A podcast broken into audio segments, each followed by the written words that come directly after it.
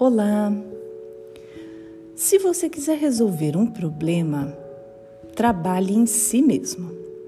Se o problema é com outra pessoa, por exemplo, apenas pergunte a si mesmo o que está acontecendo em mim que está fazendo com que essa pessoa me aborreça.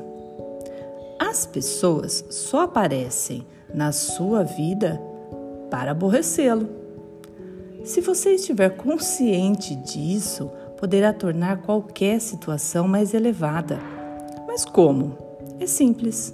Sinto muito por qualquer coisa que esteja acontecendo. Por favor, me perdoa.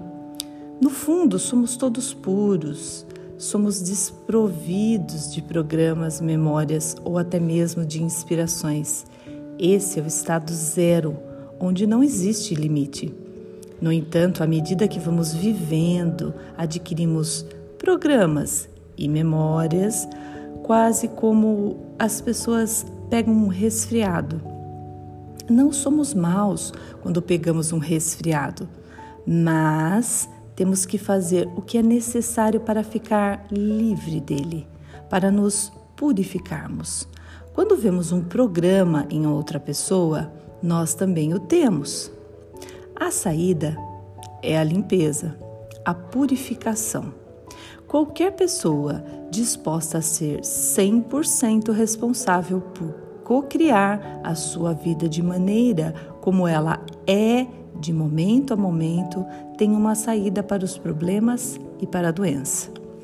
No antigo processo de cura havaiana do Ho Oponopono, a pessoa pede ao amor que corrija os erros dentro dela ela diz: Sinto muito, por favor, me perdoa pelo que está acontecendo dentro de mim que se manifesta como problema.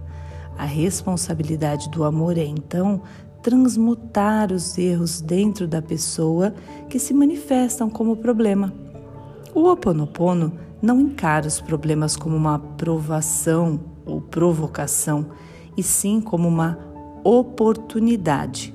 Os problemas são apenas memórias reencenadas do passado que se manifestam para nos conceder mais uma oportunidade de enxergar com olhos do amor e agir a partir da inspiração.